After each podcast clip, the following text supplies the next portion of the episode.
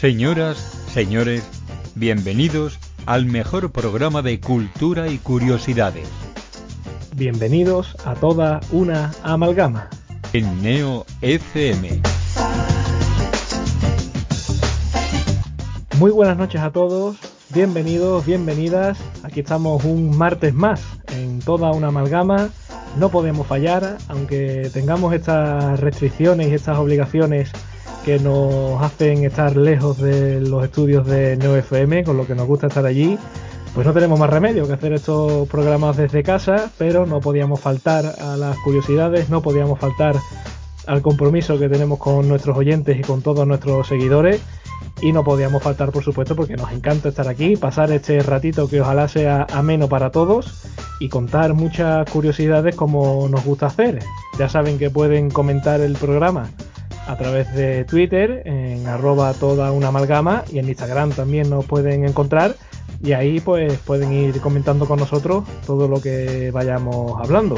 Aquí estamos un martes más, como digo, programa número 6 de la temporada, segundo desde casa, pero lógicamente no estoy solo, estoy acompañado de este nutrido grupo de curiosos de la radio, el que ya me acompañaba en el primer programa con el que estrenamos la temporada y aquí seguimos con todos ellos. Empiezo, pues si quieren, me da igual porque empiezo. Venga, Alejandra Hidalgo, ¿qué tal? ¿Cómo estamos? Buenas noches. También está con nosotros Luisa Lagunas. Hola a todos. También está José Antonio Márquez con nosotros, muy buenas. Hola, Juan Antonio. Juan Antonio, ¿verdad? Sí. Y, y fíjate que lo que te voy a decir. Llevo mmm, casi que desde el primer programa de radio que hicimos pensando, no vaya a decir José Antonio, no vaya a decir José Antonio. Pues nada, eh, pasa por, por pensarlo mucho. y es normal, vaya. Pues nada, que, que buena a todos y un placer estar aquí. Y también estamos con, con, Carlos Malpica, quien se estrenó con nosotros en el primer programa y aquí está ya siendo un veterano casi. Ya ves, ¿qué tal Alejandro? ¿Cómo estás? Me quedo contigo porque vas a hablarnos hoy de, de algo que a mí me parece muy interesante y que son las teorías de la simulación.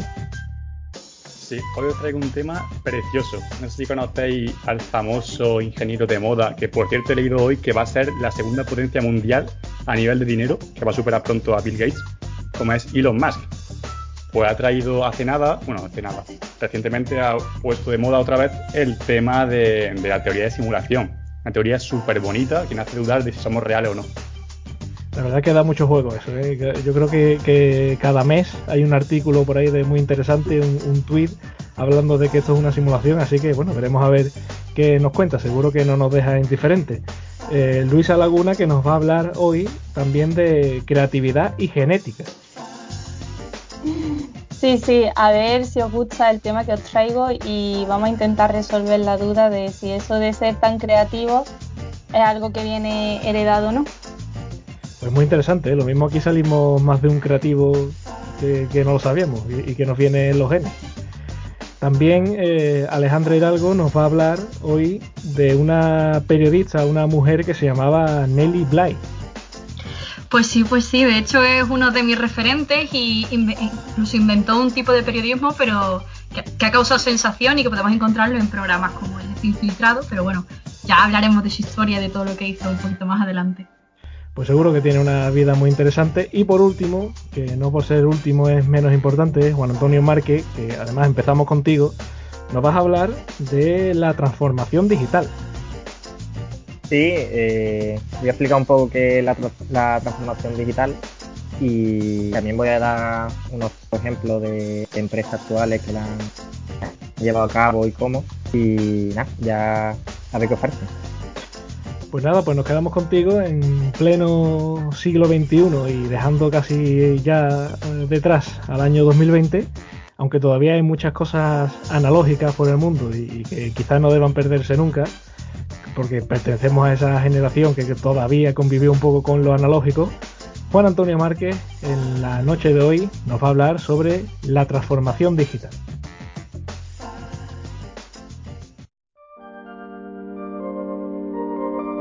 Buenas a todos y el tema de hoy, como ya hemos comentado, es la transformación digital y es algo que aunque venía ya de tiempo atrás sigue y seguirá vigente con la situación actual que tenemos.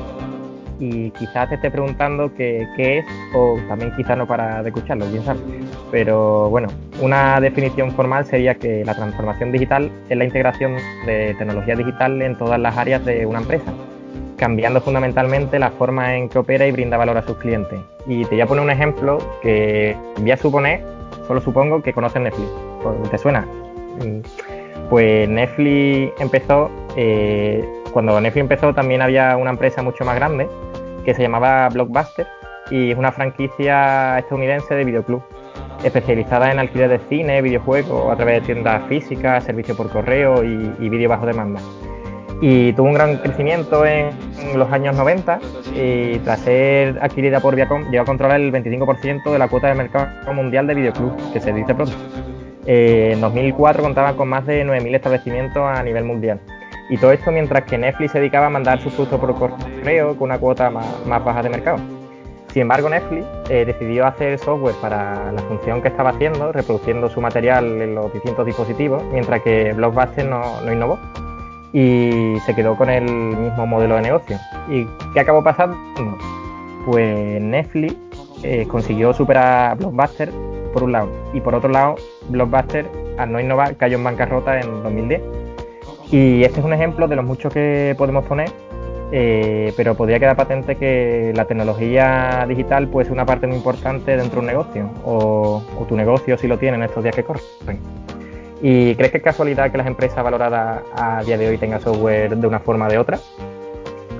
Eh, otro ejemplo de empresa como, eh, o de cómo han implementado la transformación digital, una de ellas puede ser Lego, que, también muchos lo conoceréis y demás, que es una empresa con una gran cantidad de seguidores y busca fidelizar a sus clientes a través de la participación de, esto en la generación de nuevas ideas para los productos.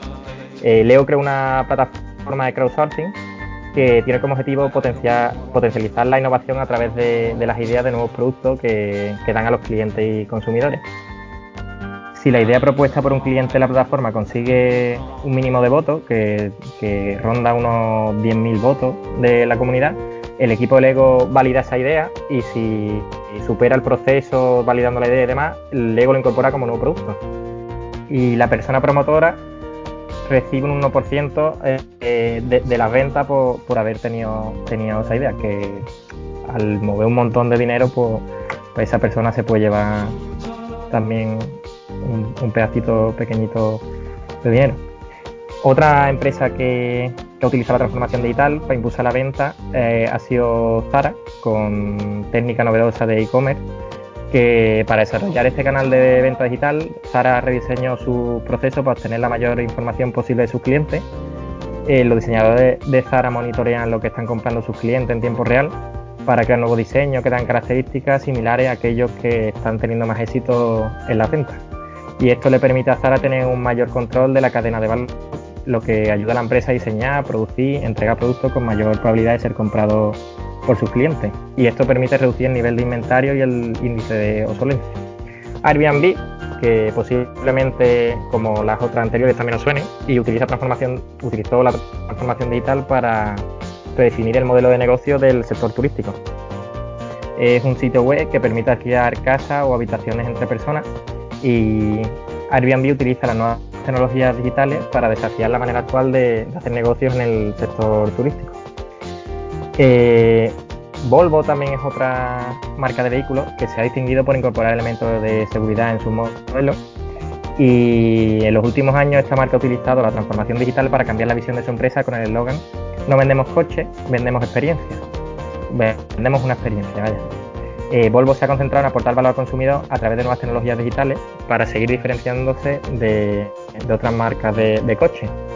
Esta marca está utilizado la, ha utilizado la transformación digital para diseñar nuevos servicios y productos digitales para facilitar que los conductores puedan conectarse con su coche a través de aplicaciones dispositivos móviles, como lo que conocemos como apps, y lo que permite saber dónde está aparcado el coche, pedir asistencia, localización de coche en caso de que sea robado, etcétera.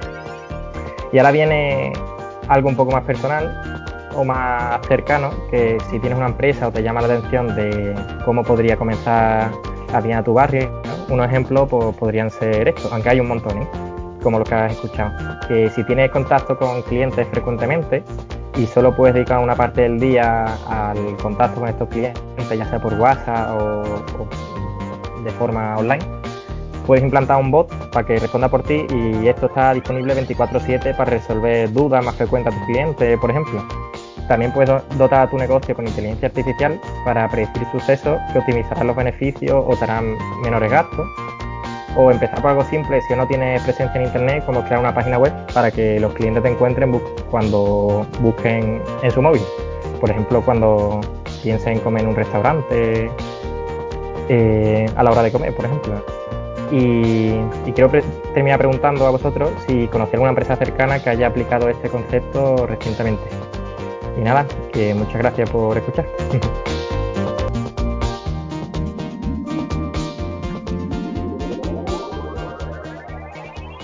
Muchas gracias a ti, Juan Antonio. De verdad que es muy interesante eh, todo este tema de la transformación digital, porque muchas veces la pasamos por alto y, como el mundo, digamos, que avanza tan rápido hoy día, pues casi que no nos damos cuenta, ¿no? Eh, eh, yo recuerdo perfectamente que, que entre, digamos, el VHS y el DVD hubo un mundo.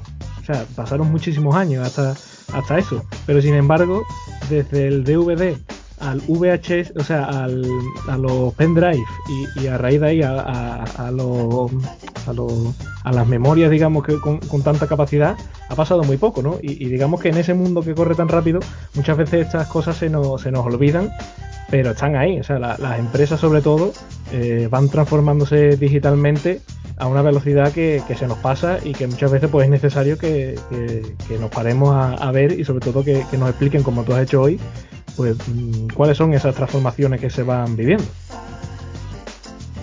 Sí, eh, eh, vamos, es muy interesante como has dicho, es muy curioso, pero además que es necesario. Ahora mismo una tienda que no tenga presencia en Internet, por poner un ejemplo, está perdiendo un montón de, de potenciales clientes que de otra forma aplicando lo que es la transformación digital, ya sea a nivel de software o, ya como he dicho una página web o lo que sea, eh, pues le puede ayudar a alcanzar más nivel de venta y demás. Que una multinacional se traduce mucho dinero, pero en una tienda de barrio quizás un poquito más grande o así, significa estar o no estar en el mercado. Claro, ya no es solamente eh, digamos, el, transformarse digitalmente en ese sentido, sino incluso también el hecho de las redes sociales, ¿no? Hoy en día parece que, aquel negocio, aquel comercio que no esté en redes sociales no existe, ¿no? Que, vivir simplemente de, digamos, de, la clientela que pueda pasar por delante de la calle ese día, pues eso ya está completamente obsoleto. Ya lo que necesita es que alguien que, no sea del sitio donde esté esa tienda física, vea tus productos, vea lo que tú vendes y venga, o sea, y, sea de la parte que sea, eh, vender online, y eso hoy en día, pues casi que empresa que no lo haga, empresa que, está muerta, por así decirlo. Y eso es verdad, eh, me parece muy curiosa una frase que escuché que, decía como, tienes una tienda, eh, al día, ¿cuánto como máximo pueden entrar en tu tienda? Da 100, dos, bueno, o cientos de personas, pero que si tú tienes presencia online, casi que no tiene límite, puede entrar miles de personas en tu o, conocer tu marca y demás, entonces el crecimiento es mucho mayor que si solo te centras en, la parte offline, vaya. Ah, yo, yo eh, mientras estaba escuchándote, la verdad que se me ha venido a la cabeza el por qué, no sé si a nivel empresarial, imagino que no, pero a nivel personal, por qué la gente eh, tiende a forzar eh, eso de volver atrás, atrás a, algo antiguo que obviamente tecnológicamente está mucho menos avanzado. Me explico. ¿Por qué se han vuelto a poner de moda ahora la camarita? Eh, ¿Cómo se llama? Esta que salen, sale las fotos. Eh, las Kodak, ¿no? Típicas fotos. Instantáneas de esas, ¿no? Sí. Exactamente. ¿Por qué se han puesto de moda eso otra vez cuando es mucho más caro, laborioso y mucha menos calidad? ¿Es por nostalgia? ¿Por qué? Es una buena pregunta esa. ¿eh? Eh, hombre, yo creo que existe. La verdad es que no lo sé, para empezar, pero bueno. que, por lo que yo he vivido siempre hay un algo de coleccionismo en muchas personas, eh, como pasa por ejemplo con las monedas antiguas y demás, que puede a lo mejor tirar, tirar por ahí. Eh, pero por utilidad no creo que sea, ¿verdad? no sé, los compañeros creo que quieren decir algo también. Eh, sí, yo eh, la verdad es que a la pregunta que ha hecho Carlos más o menos no te puedo dar una respuesta, pero te puedo dar datos. Y es que todo absolutamente es cíclico. Entonces, por ejemplo, la moda, ahora se está volviendo a poner de moda la, la ropa que se llamaba los años 90. Entonces, el, ser humano yo creo que es que siempre tiende a la nostalgia, a lo que conoce. Y como es lo que conoce, pues siempre tiende a tenerle cariño. Entonces, ahora, por ejemplo, la, esa foto, eh, ese tipo de cámaras de las que has hablado, que te sacan directamente la foto y tal, gustan porque tienes la foto. No la tienes en un ordenador, que es verdad que es más sencillo porque la puedes enviar, la puedes tener en mejor calidad, no sé qué, pero ya la tienes en físico y es tuya. Creo que es más sentimiento de nostalgia que, que sea eficiente. Sí, bueno, eh, yo estoy súper de acuerdo con lo que ha dicho Alejandra. De hecho, siento que yo un poco también, aunque no lo he vivido tanto, pero siento esa nostalgia por todas las cosas de cuando yo era más pequeña o con las que he crecido en mi infancia, como las cintas em, que les tenía que meter el boli para rebobinarla o los Disman y todo eso, no sé. Eh, pero también me parece súper interesante todo el tema de cómo ha estado evolucionando eh, las necesidades para, terminar en esta transformación digital, porque realmente es mucho más cómodo y adaptado a nuestro día a día, ¿no? Yo, por ejemplo, pues quizás no tengo tiempo de estar mm, todo el día de compra mm, para buscar algo que necesite, pero sí puedo dedicarle un ratito todas las noches a mirar por páginas de Instagram o por diferentes páginas web de cosas que necesite, puedo encontrar cosas que a lo mejor no tengo aquí en Sevilla y son de una tienda de Zaragoza y, ayudarle a lo mejor en un mercado local de, de Zaragoza en un producto que a mí me gusta mucho. Entonces creo que es súper interesante. Claro, pero mm, ¿no crees que digamos que eso lo hace muy poca gente? Es decir, que al final mm, lo que gana por goleada es Amazon. Ya, sí, eso, eso mm, es verdad. Y creo que lo, las cosas más locales, más chiquititas, deberíamos de reivindicar también mucho por, e, por ellas, porque se están esforzando muchísimo en, con toda la situación que estamos viviendo además hoy en día. Hombre, sí, está claro eso. Claro que a nivel de mercado tal vez no es análogo, porque el mercado aquí lo que busca directamente es mejor precio, mejor calidad y mejor atención al cliente, ¿no? Y eso, quiera o no, no pueden competir con ellos ningún mercado pequeño. Obviamente no es lo mismo al final crearte un propio negocio, tener una idea original que competir con una multinacional, pero a nivel de precio hay poco que hacer. Claro, también es verdad que es que Amazon es capaz de, como es una multinacional, es capaz de abaratar sus precios. Y ya no, no solamente eso, sino que además te asegura que te va a llegar el producto y muchas veces en 24 horas. Entonces tú cuando compras algo por internet, sobre todo por internet, porque se tiene todavía mucho miedo a eso, eh, quieres buscar una empresa que te transmita seguridad de que te van a hacer el cobro bien, de que no te van a cobrar de más, no se van a quedar con tus datos, de que te va a llegar el producto a tu casa, y que vas a encontrar el mejor precio, porque al final es verdad, los mejores precios los encuentras en Amazon y si no en AliExpress. yo quiero hacer una, una, pregunta, a ver qué conclusión sacáis y demás, que la escuché hace, hace poco. Y, y, evidentemente, antes de nada, eh, yo pienso que ahora mismo sí tenemos que ayudar a los negocios locales un montón, y demás por la situación que estamos pasando y demás. Pero una frase que decía como que comprar, que te digan que no compres en Amazon es como eh, decir que utilices velas en vez de velas de esta con fuego en vez de utilizar electricidad. Como que lo que habláis vosotros, son mejores precios, son servicios que no, no tienen ni que salir de casa para que te lo traigan en 24 horas y demás. Y sin embargo, una tienda a lo mejor tienes que gastar tu tiempo, no tiene tan, a lo mejor puede ser o no, tiene unos precios u otros, a lo mejor no tiene los productos que quiere y demás. Y quiero saber vuestra opinión. Eh, ¿Qué pensáis sobre, sobre esto? Claro, sobre todo al final es que la, digamos que la sociedad se va acomodando en ese sentido, ¿no? El otro día lo pensaba precisamente porque estaba, digamos, en un, mercado y, claro, eh, la, cercanía que hay allí eh, entre el vendedor y el comprador, estás viendo lo que vas a comprar, además, pues bueno, el ratito de charla, ¿no? echas la mañana, ¿no? Allí, ¿no? Con, todo el mundo, pero claro, también tiene eh, un componente muy negativo para la sociedad que, estamos viendo hoy ahora. Es que aquello es lento. O sea, entre que atienden a uno y otro y te toca a ti, puedes echar allí media hora o más. Entonces, claro, en una sociedad, como hemos dicho antes, que va tan rápido ahora y que lo necesito todo ya, pues, pues claro, eh, eh, pues aquello pues tiene los días contados, porque sobre todo ahora es que temas como Amazon, AliExpress y, otras tiendas incluso, que no tienen nada que ver con ello, pero que también venden online, que ya te prometen que en 24 horas vas a tener aquello que has comprado allí, cuando en realidad, si, te paras a pensarlo, en una tarde o en menos, eh, lo compras en, en, algún establecimiento, pero ya aún así, en cuanto algo no llega al tiempo estipulado eh, que se predisponía, pues ya no, nos quejamos y nos mosqueamos y esto es una vergüenza y esto como puede ser, ¿no? Y, sin embargo, eh, tenemos las cosas ahí al alcance de la mano y, no lo hacemos, ¿no? Entonces, en ese sentido, eh, yo creo que esto es una cosa muy complicada, sobre todo en una sociedad que, como digo, va tan rápido ahora y que, necesita las cosas para ayer. Sí, yo creo que ahí en lo que debería ah, esforzarse el, pequeño y mediano empresario, tal vez sea en eso que ha dicho justamente Alejandro, que es el estar cara a cara, eso de trato personal, saber recomendarte, saber decirte esto sí, esto no, de esto tengo más, de esto tengo menos, esto me ha venido fresco, ¿sabes? Este tipo de cosas que no, no puede competir algo virtual o algo por internet. Sin embargo, esa calidez que te da una persona que te mira a los ojos y te diga, llévate esta. No sé, a mí eso sí, digamos que me convence bastante. Oye, ¿qué, ¿qué, es lo más analógico que recordáis? Por así, por tirar un poco de memoria. Mm. Yo, por ejemplo, recuerdo y tengo muy buenos recuerdos de, de llamar por las cabinas de teléfono.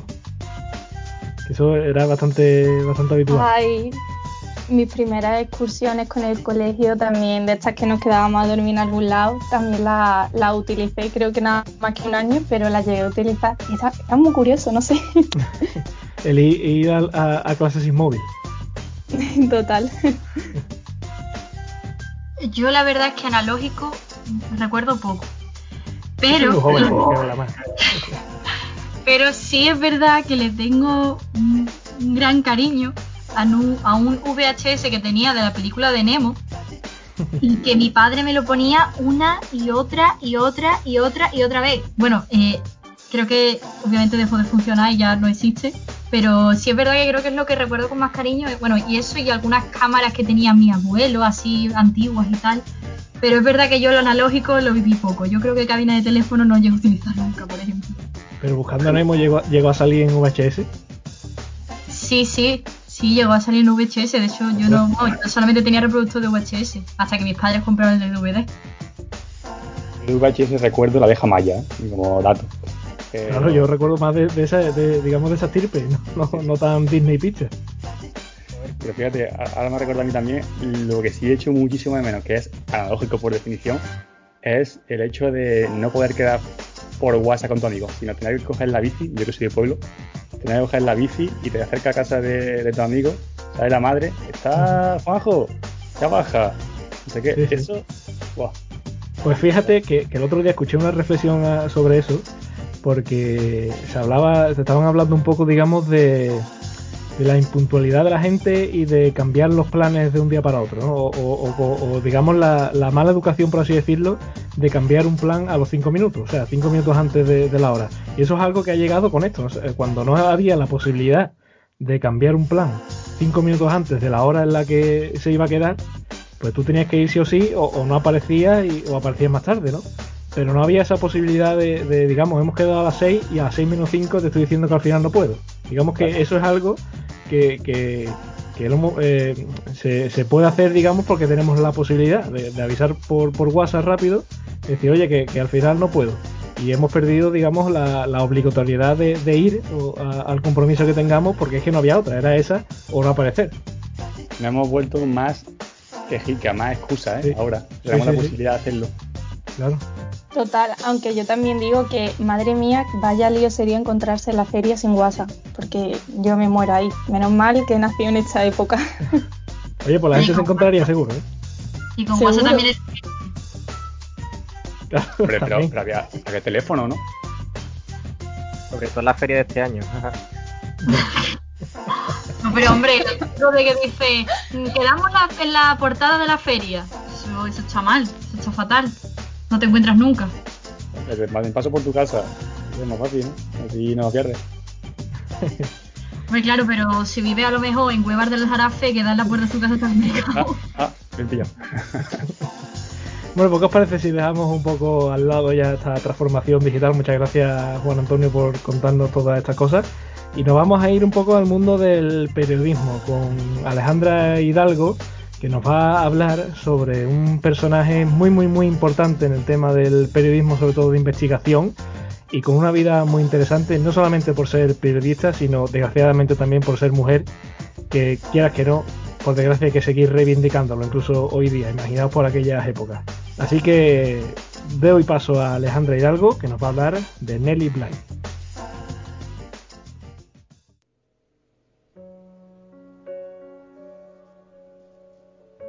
Bueno, pues Nelly Bly fue una de las periodistas más importantes de la historia y de hecho es un referente periodístico en mi carrera. Y es por ello por lo que quiero hablar de, su historia, de todo lo que hizo y todo lo que contribuyó ya no solamente al periodismo, sino también al feminismo.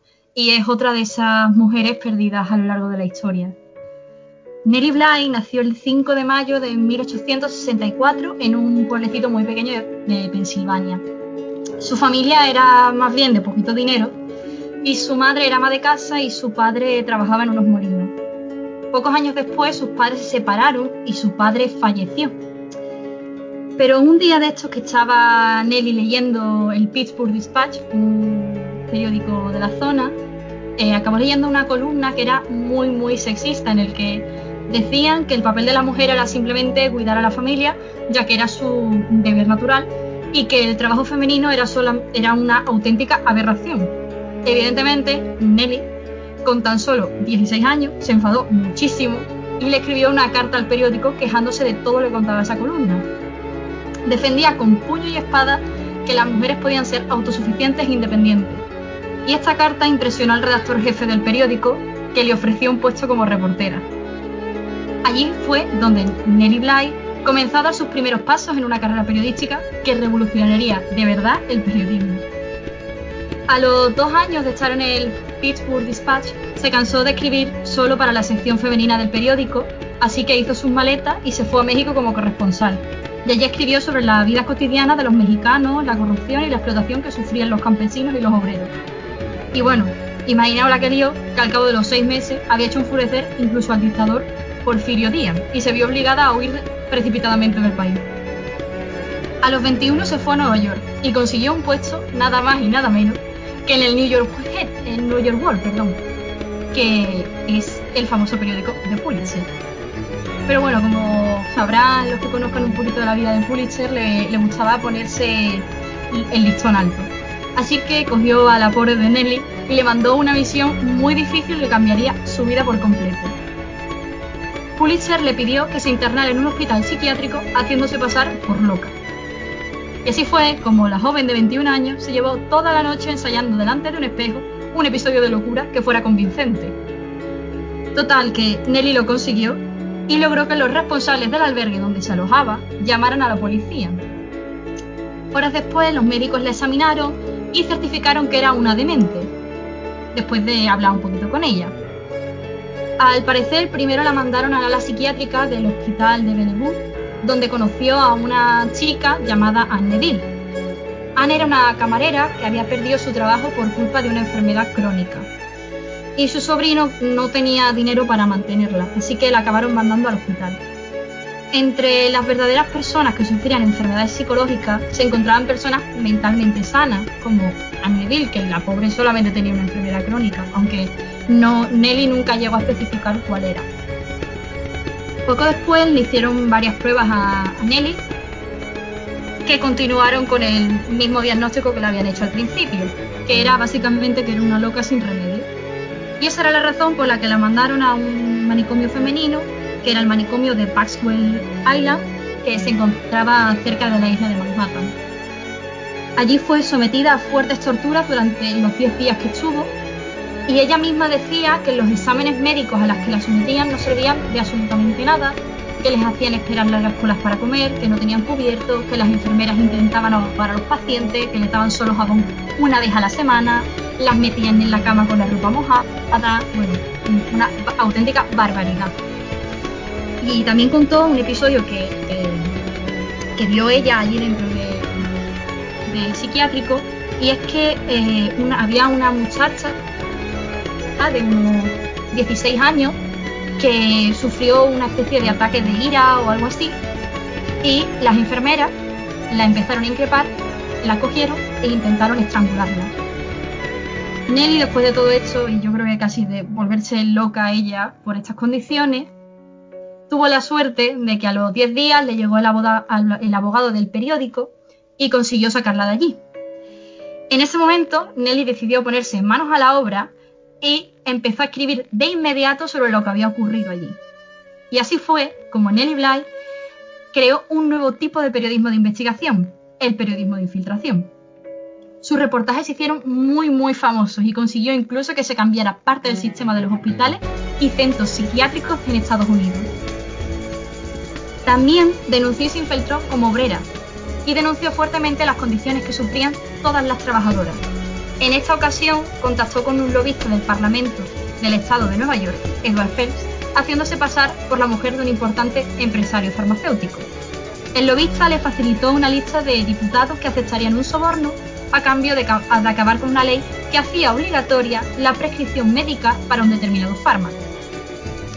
Otro importante hito de Nelly Bly fue dar la vuelta al mundo en 72 días. Durante todo ese tiempo, la periodista iba enviando sus crónicas al periódico. Y este viaje se hizo tan, tan famoso que llegaron incluso a sacar juegos de mesa sobre el acontecimiento. Toda la sociedad estadounidense estaba en vilo con este viaje. Apostaban entre ellos cuando llegaría a tal sitio o si conseguiría llegar en menos días que los que decía Julio Verne en su novela. En 1895 se casó y dejó el periodismo. Aún así, su marido, que era 42 años mayor que ella, le dejó la dirección de su empresa. Y así fue como Nelly Bly empezó también a moverse entre las esferas empresariales, pero por desgracia, su empresa acabó quebrando y ella volvió al periodismo. Su vuelta al mundo periodístico coincidió con el estallido de la Primera Guerra Mundial y con el comienzo de las revueltas por el sufragio femenino, se convirtió en una corresponsal de guerra en el Frente Oriental y allí fue arrestada, siendo confundida por una espía inglesa. Pero bueno, consiguió librarse y volvió a Estados Unidos, donde siguió escribiendo, algunos años más hasta que falleció de neumonía a los 57. Y bueno, a pesar de que el tiempo ha borrado un poco el recuerdo de, de Nelly, siempre es importante quedarnos con un mensaje. Si algo es injusto en este mundo, hay que luchar por cambiarlo.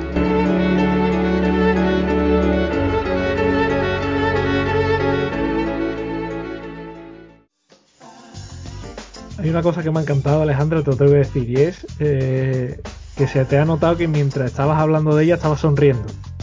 Ay, es que me encanta esta mujer, que me apasiona, eh, de verdad que es un referente para mí.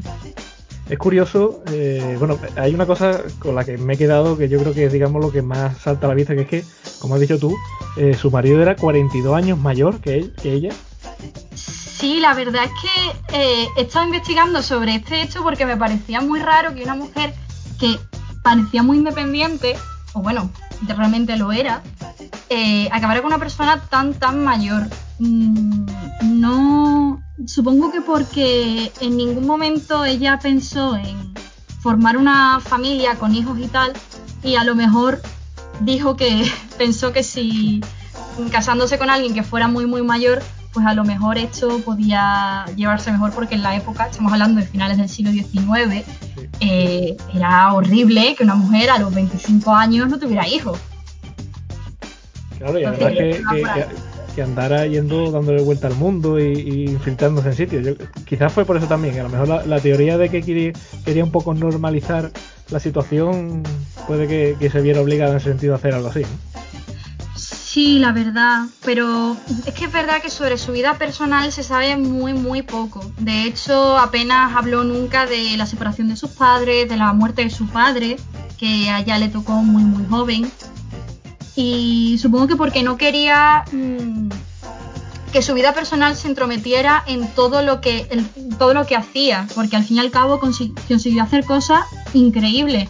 Y creo que lo que no quería era eh, darse a conocer por, ay, la pobrecita que le ha pasado esto y escribe en tal periódico. Me imagino que iría un poco por ahí, pero es verdad que como murió relativamente joven y lo único que hizo fue escribir para periódicos, no encontramos mucho de ella más allá de sus reportajes. Es curioso también eh, que, siendo solamente una niña, ya, eh, como tú bien has dicho, a finales del siglo XIX y, y, bueno, mediados del siglo XIX, como siendo una niña ya eh, en, su mente se despertara, hiciera ese clic al leer esa noticia en el periódico y, escribiera incluso una carta al, director eh, reivindicando sus derechos como mujer. Bueno, también es verdad que ella durante bastantes años estuvo sola con su madre. Entonces mm, es probable que las dos estuvieran trabajando duro por sobrevivir, porque no venía de una familia muy adinerada. Entonces yo me imagino que si vuelves de 12 horas trabajando en el campo y de repente te encuentras esa columna, lo que quiere es a partirle la cara al que la ha escrito.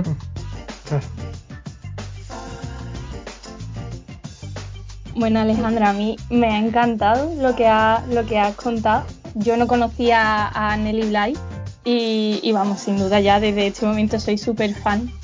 Y me parece súper importante la manera en la que has terminado y, como toda esa huella realmente, o sea, sigue estando a día de hoy y es súper importante que sigamos denunciando y luchando por todas las cosas que, que nos impiden, ¿no?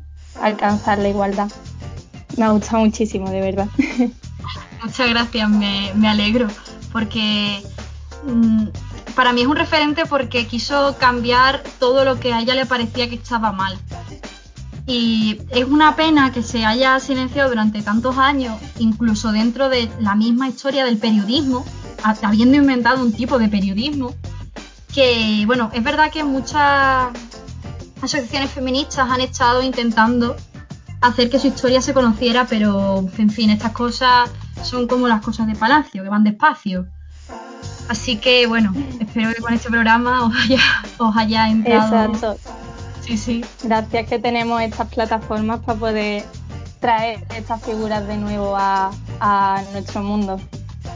Pues fíjate Que, podemos hilar perfectamente incluso con lo que hemos estado hablando antes, de que la sociedad hoy día eh, se ha acomodado mucho y, ya no, incluso en el mundo del periodismo, sí es verdad que sigue habiendo mucho periodismo de infiltración, de investigación, pero se ha perdido un poco, digamos, eh, el meterse de lleno, ¿no? Eh, y enfangarse, digamos, hasta, hasta los tobillos por el simple hecho de, tener un gran reportaje, desvelar eh, algo o simplemente cambiar las cosas, ¿no? Y, es muy curioso como, ya hablando incluso periodísticamente, en aquellas épocas, en los principios del periodismo, también es verdad que se tenía otro pensamiento a raíz de lo que era el periodismo, no como lo tenemos hoy, pero el simple hecho de, meterse, digamos, hasta, hasta el fondo de lleno, hasta la cocina, en, esa investigación que hizo Nelly Bly en, aquel, digamos, hospital eh, psiquiátrico, es algo que hoy en día lo hemos perdido completamente y es una pena, ¿eh? porque hoy en día, pues sí, sí, es verdad, como digo, que hay investigaciones, pero son muy superficiales, ¿no? Ya nadie se atreve a hacer algo así y es muy curioso como alguien eh, en, aquello, en aquellas épocas, no hace casi dos siglos incluso, pues mm, se hiciera algo así y, ahora mismo que nos llevamos, digamos, nos damos los golpes de pecho de que hemos evolucionado y, la transformación digital y todo eso, pero sin embargo estamos haciendo las cosas peor. Sí, bueno, esto era un tema que quería tratar algún día en otro programa y es que mm, es triste, pero el periodismo no tiene dinero. si, si, somos sinceros, eh, bueno, el siglo XIX es el siglo de oro del periodismo. Cuando los periódicos hacían, se vendían 2 millones, 3 millones, era una barbaridad. Y ahora, pues para que os hagáis una idea, creo que mm, El País, que es el segundo periódico más vendido, vende en España 10.000 ejemplares. Que es muy, muy poco. Entonces creo que el problema está derivado ya no solamente de, eso, sino que al no ser independientes los periódicos económicamente, bueno, los periódicos no, el periodismo en general, al final acaba subordinándose un poquito a la clase política. Y yo creo que ese es el mayor problema que tiene el periodismo actualmente. Yo tengo una pequeña, pequeña eh, duda. Y es, bueno, más que duda es si estamos todos de acuerdo o no. Y es la siguiente. Eh, creo yo, creo yo, que tanto el periodismo como la información, como los medios en general, ahora sobre todo están más vinculados también a la forma de actuar la gente, la forma de vivir. Entonces, como ha dicho Alejandro, si estamos tan cómodos, tan nos gusta información rápida, eh, sin más lejos, Twitter, 140 caracteres, cosas rápidas, te digo dos frases y fuera. Digamos que tal vez por eso supongo que la gente ha dejado de leer, ha dejado de comprar periódicos, ha dejado de buscar blogs, periódicos digitales y demás, porque como piensan, ¿por qué si puedo saberlo en dos frases voy a leerme una columna? Mm, prefiero verme al tonto de turno que diga lo que quiero escuchar antes de informarme acerca de ello, creo. Claro, es que por desgracia vivimos en un mundo en el que la información la quieres ya, pero no la quieres ya, pero tampoco tienes por qué quererla fiable. Y el periodismo necesita sus tiempos, las noticias necesitan sus tiempos. Tú antes tenías 24 horas para escribir una noticia. Ahora no tienes nada, que tienes, a lo mejor como si quieres escribir una noticia como mucho tienes 10 minutos. Y de hecho eso pasa, eso, este tipo de, periodismo que hacía Nelly está muy muy castigado porque es un periodismo que se hace durante meses. Si tú te infiltras en un sitio, bueno, Nelly estuvo en un hospital psiquiátrico de, del siglo XIX, que yo creo que si la dejan más tiempo se vuelve loca ella. Eh, pero para infiltrarte, por ejemplo, en, yo qué sé, vamos a hacer un periodismo de investigación sobre las fábricas que tiene Zara y para ver cómo están sus trabajadores, cuáles son las condiciones. Eso ya no se hace porque gasta, cuesta mucho dinero.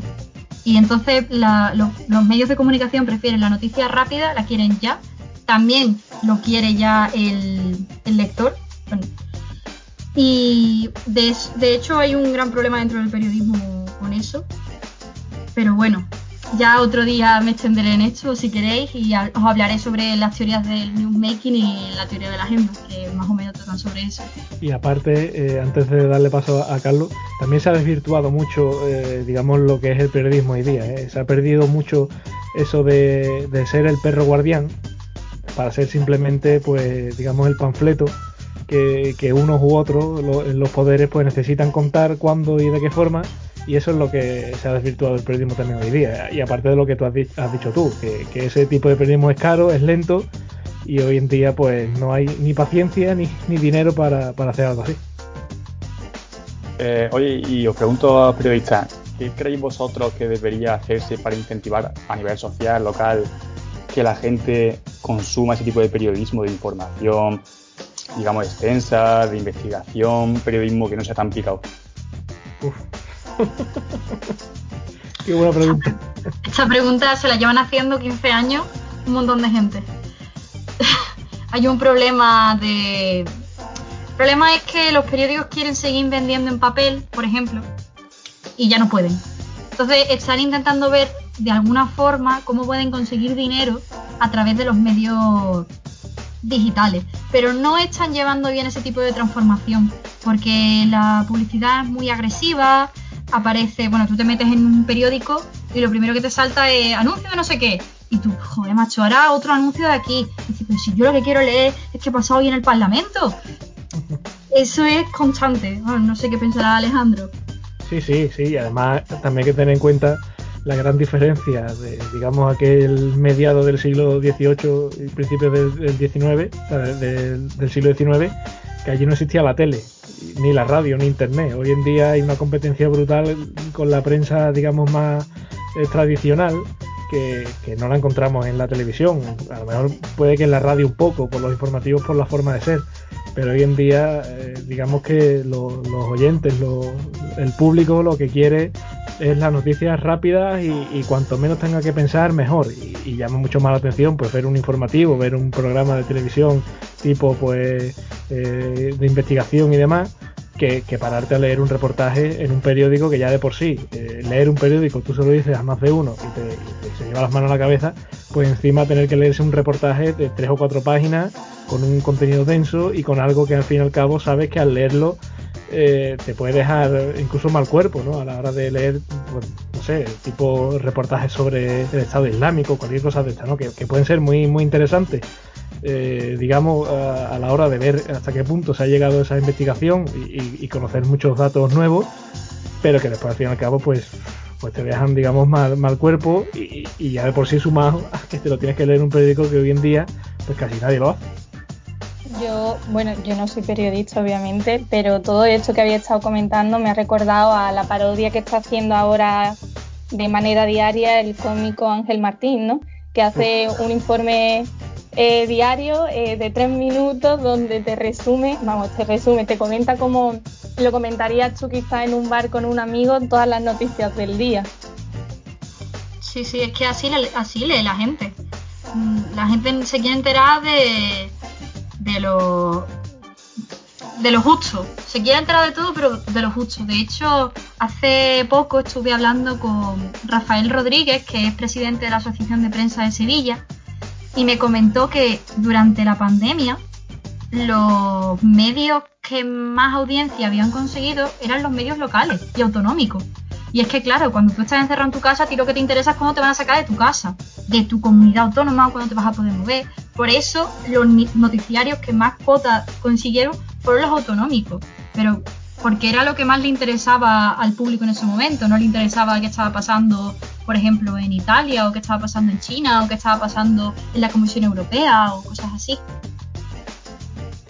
Yo, a lo que ha dicho, sí, Lo que ha dicho Luisa, tengo que hacer un pequeño inciso. Eh, soy hiper fan de, ese telediario mañanero, toda la mañana me lo como, dos minutos 20 de duda, y es verdad que es como la definición de periodismo rápido, pero para, digamos, informarte de todo en general y no nada en particular, está genial, porque le da un toque así de, comedia, fan máximo de Ángel Martínez. Pues fíjate, mejor eso que nada, ¿eh? también te digo. y al hilo de lo que ha dicho Alejandra, eh, nos queremos enterar de lo menos posible y lo más rápido posible y de ahí vienen todos los problemas de los fake news y demás que está ahora tan de moda, pero eso es otro tema y dará seguro que para hablar algún día de esto.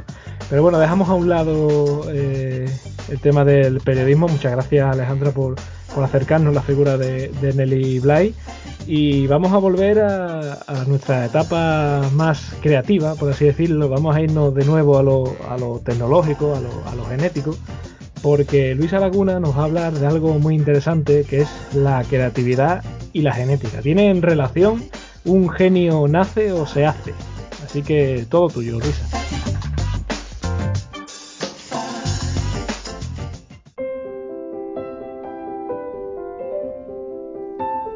Bueno, eh, buenas noches a todos. Probablemente creo una experiencia que hemos vivido todo el mundo es eh, cuando hemos conocido una familia de artistas, ¿no? Y nos habremos sorprendido a nosotros mismos pensando, vaya familia de genios, ¿no? Este toca el piano, este baila, esta es una clara de las matemáticas. ¿Todos son creativos que es que esto se lleva en los genes? Así que bueno, hoy vamos a discutir un poquito eso, de si la creatividad y la genética se dan la mano. Eh, para empezar, eh, ¿qué es la creatividad? La verdad es que es algo difícil de, de definir, ¿no? Y es un problema que se han encontrado muchos investigadores a la hora de realizar estudios sobre esto. Pero bueno, podríamos resumirlo como que es el componente necesario para que se generen nuevas ideas en nuestro cerebro y se puedan dar soluciones a los problemas que nos van surgiendo. Por eso se considera un componente esencial de la naturaleza humana. Eh, si tenemos que escribir el pensamiento creativo, realmente es la habilidad de hacer asociaciones remotas entre ideas, ¿no? Esa flexibilidad eh, mental normalmente se caracteriza por eh, la voluntad de tomar riesgos, una tendencia al inconformismo, ¿no? no estás conforme, no estás contento con las soluciones que hay para un problema y quieres, resolverlo de una manera más práctica o más ingeniosa. Y, y como ya hemos dicho, ¿no? la capacidad de generar ideas nuevas y originales que son útiles y apropiadas para una determinada tarea o problema. Curiosamente, muchos de estos procesos mentales que acabo de comentar están muy presentes en algunos trastornos de origen mental, como son la esquizofrenia o el trastorno bipolar.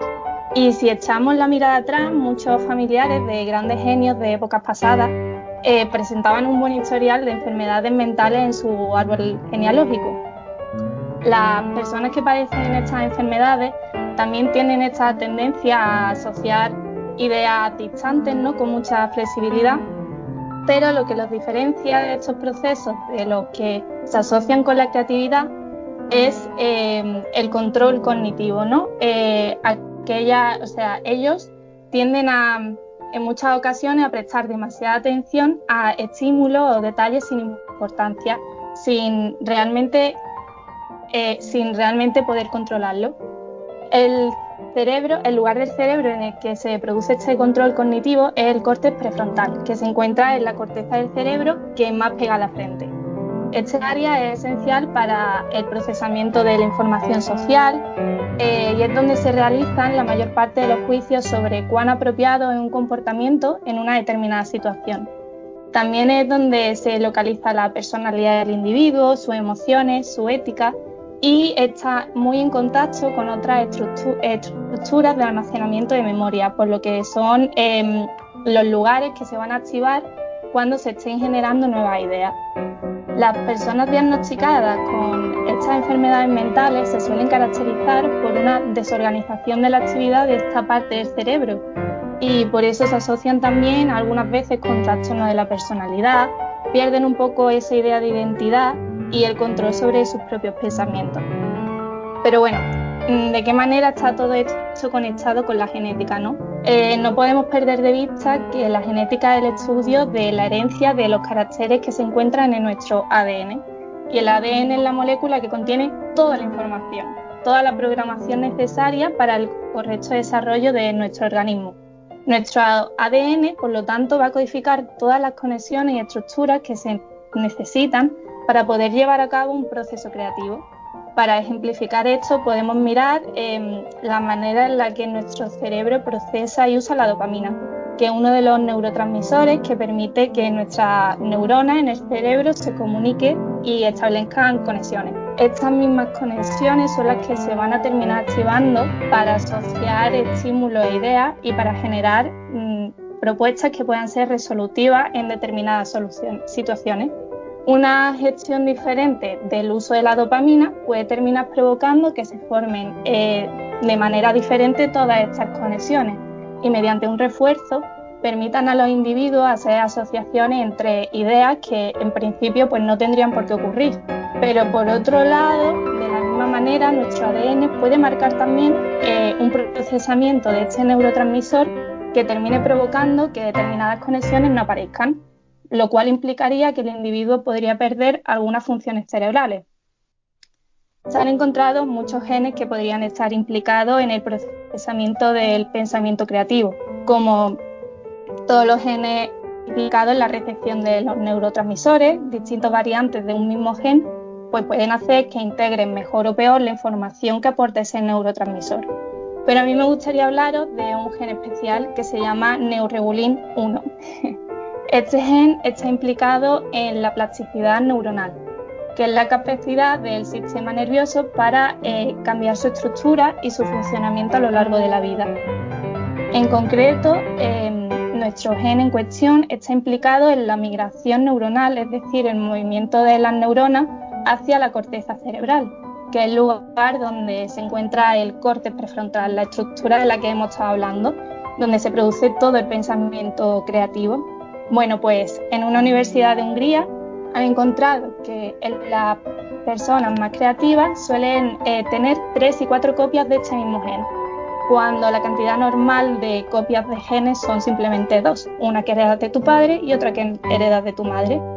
Este aumento de copias podría deberse a una mutación, a un fallo a la hora de replicar ese trozo de ADN mayor cantidad de copias implica una mayor expresión del gen, que en este caso traería como consecuencia una mayor plasticidad neuronal, lo cual podría favorecer la creación de conexiones que terminen en un pensamiento creativo. Sin embargo, esta misma característica, este aumento de copias, parece ser un agente, que aumenta tu predisposición a padecer una enfermedad psicótica. De hecho, investigadores españoles del CSIC han estudiado el, papel que podría jugar este gen en la aparición de la esquizofrenia. Pero como ya hemos visto, la creatividad y estas enfermedades parecen ir bastante de la mano y explica bastante bien el balance entre genialidad y locura que parece presentar muchas figuras conocidas. Bueno, para ir concluyendo, en, el mundo de la biología eh, ha existido este debate ¿no? entre la genética y el ambiente, es decir, en qué medida nuestras características pueden ser pronosticadas por nuestro ADN o realmente son consecuencias del ambiente y del estilo de vida que llevamos. Como podéis imaginar, la gran mayoría de características que se encuentran en un punto medio de este espectro entre genética y ambiente. Durante mucho tiempo se ha pensado que la creatividad era una cualidad asociada a los gustos que tuviera o no. Pero ahora vemos que, aunque sea un poquito, la genética también juega un papel en la aparición de esta genial característica, aunque no nos debemos de olvidar que el ambiente, nuestra influencia y la manera en la que, entrenamos nuestro cerebro siempre será importante. Así que bueno, eh, esta es mi pequeña explicación que espero que os ayude también a entender esos genios que rozan casi la locura y que quizás pueden rodear también en la vida.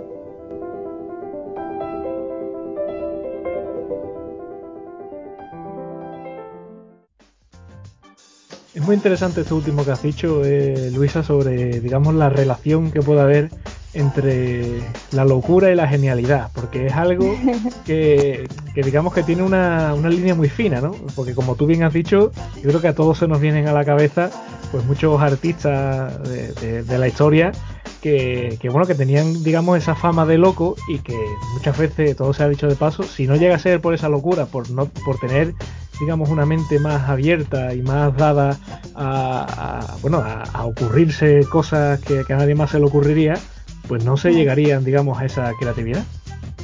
Total, además es que es como algo típico, ¿no? Que se comenta siempre sobre las personas que destacan, que son muy creativas, y como son unos desastres, son, se salen de la norma, de lo que nosotros vemos como eh, normal, ¿no?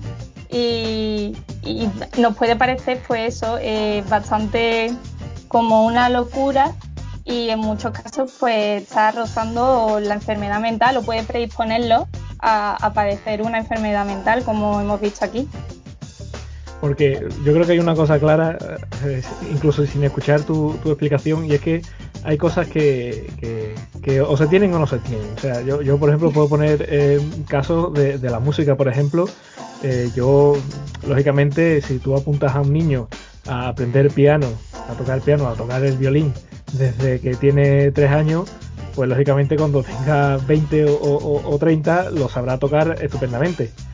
Pero eh, hay cosas que, digamos que se aprenden, que se pueden llegar a aprender, pero hay otras que no. O sea, el sentido del ritmo, el, decir, eh, esta persona tiene mucho oído, ¿no? Esa capacidad de, repetir una nota simplemente eh, habiéndola escuchado, sacar una melodía eh, sin tener ni idea la, tecla que estás tocando, cuál es el tono que estás tocando, pero sacarla, eso se tiene o no se tiene. O sea, eso, eso se puede llegar a aprender, pero se puede aprender de una manera mecánica, pero o, vienen los genes o, no lo tienen. Se tiene y además se, se debe entrenar, porque si no tampoco te sirve de nada. Un poco lo que quería decir ahí al final, que, que no todo es 100% genética y la mayoría de cosas tampoco son 100% ambiente. Entonces, eh, puedes tener una predisposición, sobre todo si en tu familia hay muchos casos de personas creativas, pues probablemente lo, lo lleves también. Pero si no te rodeas a ti mismo también de ese tipo de influencia o a tu alrededor, pues te sigan nutriendo ¿no? de ese arte, eh, no lo, no lo va a conseguir disfrutar, ¿no? Ni generar ese talento. Me he quedado con una idea que habéis nombrado antes, que es la de que los genios suelen estar locos. Y, yo lo veo como que también se puede reducir al absurdo, de manera que seguro que hay muchísimo genio oculto que solo por eh, actuar de una forma que le han enseñado, de ser cuerdo, de ser una persona poco excéntrica, seguro que está tapado por ello. De hecho, en, ciencia hay un concepto muy guay, bueno, muy guay. Em, se, se llama lo neurotípico, ¿no? Que son como, digamos, donde nos categorizaríamos la mayoría de personas ordinarias, la, la forma que tenemos a responder del mundo de una manera neurotípica y todas las cosas que se salen de eso eh, ya es como que no sabemos muy bien gestionarla. Y muchas veces etiquetamos, estigmatizamos por, por que no encaje con nuestra manera de pensarlo y, y realmente pues detrás puede haber eso, una genialidad. A mí eh, me parece muy interesante eso que has dicho, Carlos, porque cuántos genios que hoy en día los catalogamos como genios, en su día eran llamados locos. Claro. simplemente ahí, o sea, no, no, no había una capacidad de análisis de decir, ostras, pues esto que está haciendo, esto que está pensando, es una absoluta genialidad, ¿no? En, en aquella época se, se censuraba y, y- y ya está, y eran tildados como locos, y hoy en día, pues como, como bien ha explicado Luisa, ah, se puede ver que hay una, una- hay una relación en ello.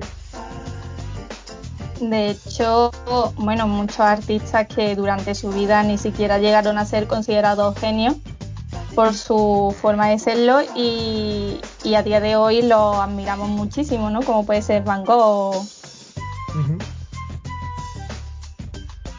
Que lo que estoy diciendo también yo juego al ajedrez y más o menos eh, leo parte de ese mundo y concuerda muchos de los ganadores, los campeones del mundo y demás han acabado psiquiátricos con problemas y demás. No sé si conocéis el nombre de Bobby Fischer. No, ¿qué va? A mí me suena. Bueno, fue uno de los mejores jugadores de ajedrez y, y acabó con problemas. Otro también, vamos, que el- el- los, mejores jugadores al final que son considerados genios, que concuerda con lo, con lo que has dicho. Y otra cosa que quería decir también, que me parece curiosa, que los raperos, la batalla de gallos si la conocéis, ¿no? Sí, claro. Sí.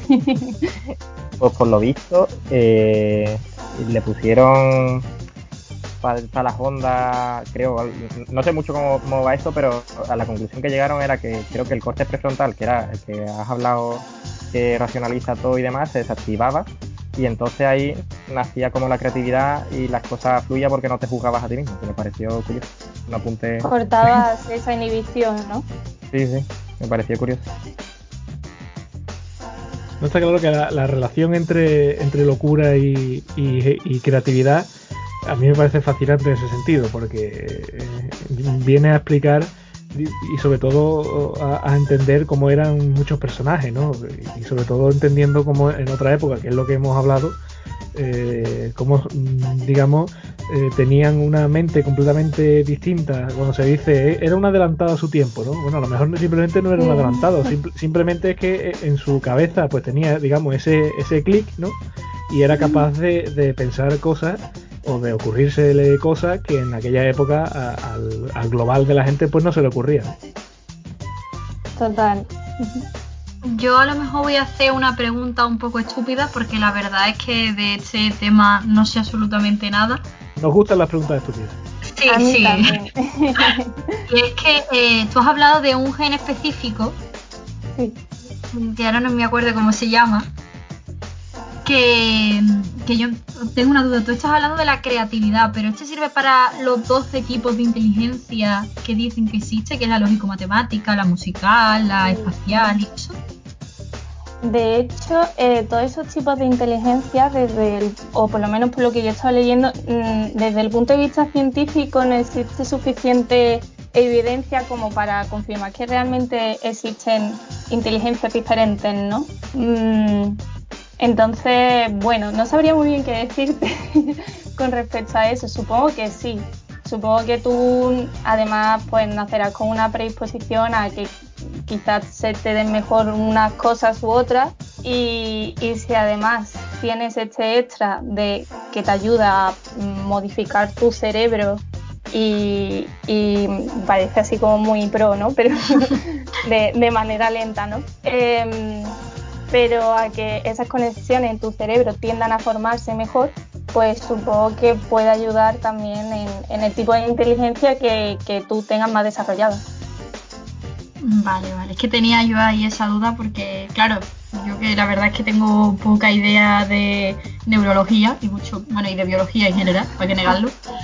Eh, había hablado siempre, había escuchado eso de los 12 tipos de inteligencia y la verdad es que con lo que habías contado, lo primero que había supuesto era que realmente todos esos tipos de inteligencia necesitan cierta parte creativa.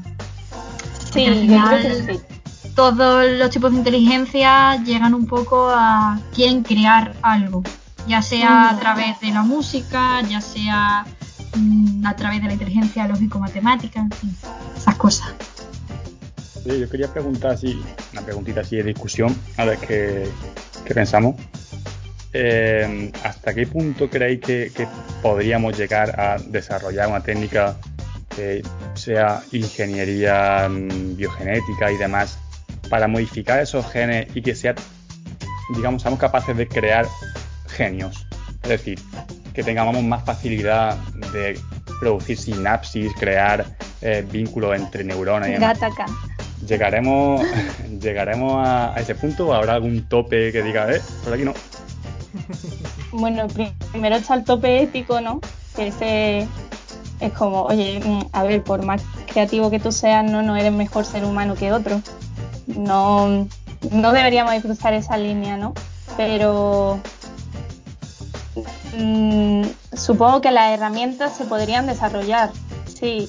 También es verdad que, bueno, que aunque tú lo tengas, si, si tú no lo entrenas o no lo trabajas, o sea, no es un todo nada, ¿no? Esto está como dentro de una gama de grises.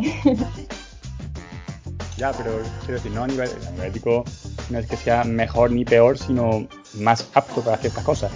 Mm, no es una máquina mejor que otra, sino más producente, ¿no?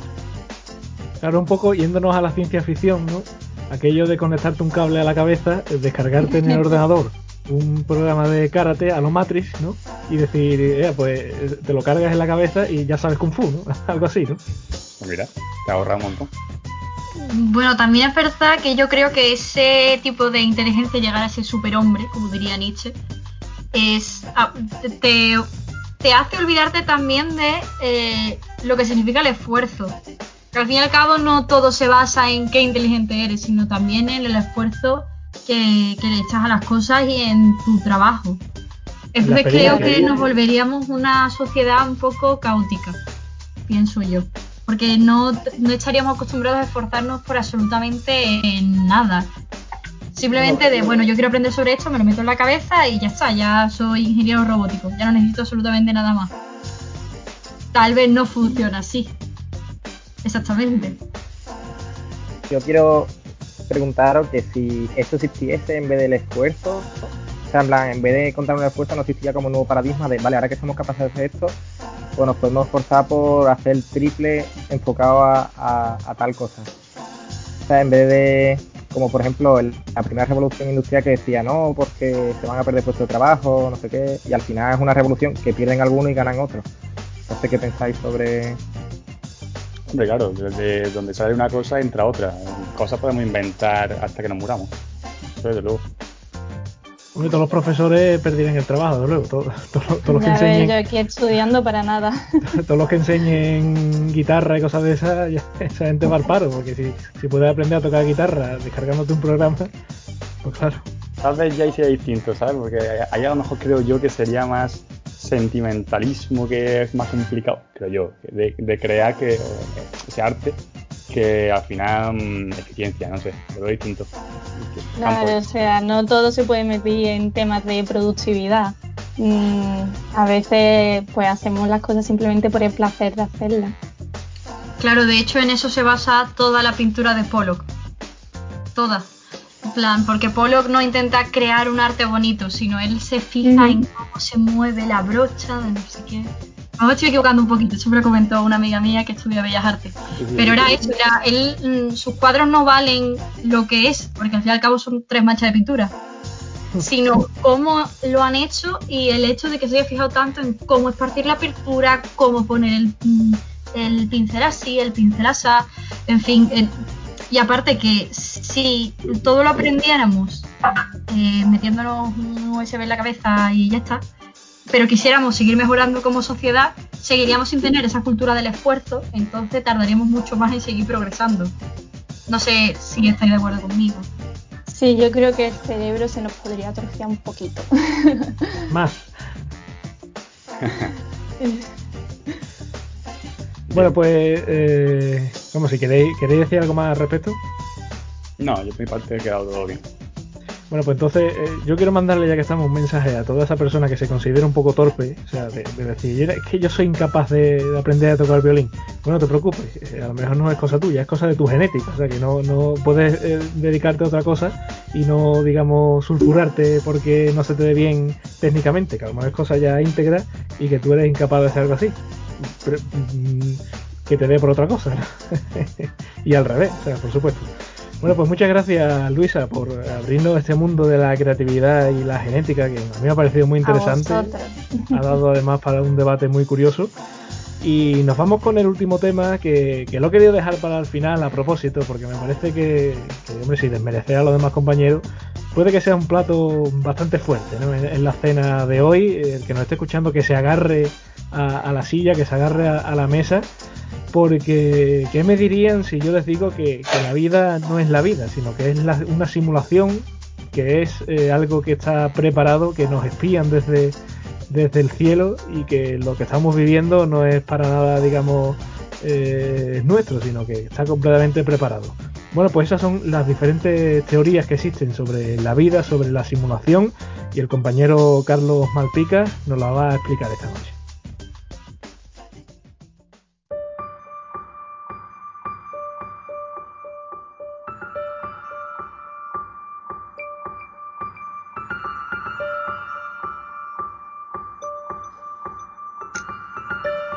Pues, pues sí, Alejandro. Más que plato fuerte para uno, también turra para otro. ¿eh? Ya lo digo, aviso que se viene una buena turrita como último tema. Bueno, ¿cómo sabemos que somos reales? Que somos únicos y no una copia perfecta de algo que ya existe. Hoy vamos a intentar deducir si es real nuestra realidad. Parece paradójico, pero seguro que todos hemos pensado lo típico de ¿Y si en verdad toda mi vida es un sueño? Vivo en Matrix. Me siento identificado con DiCaprio en Origen, Jim Carrey en el show de Truman, o en El hombre de la, de caverna de, de Platón, famoso mito.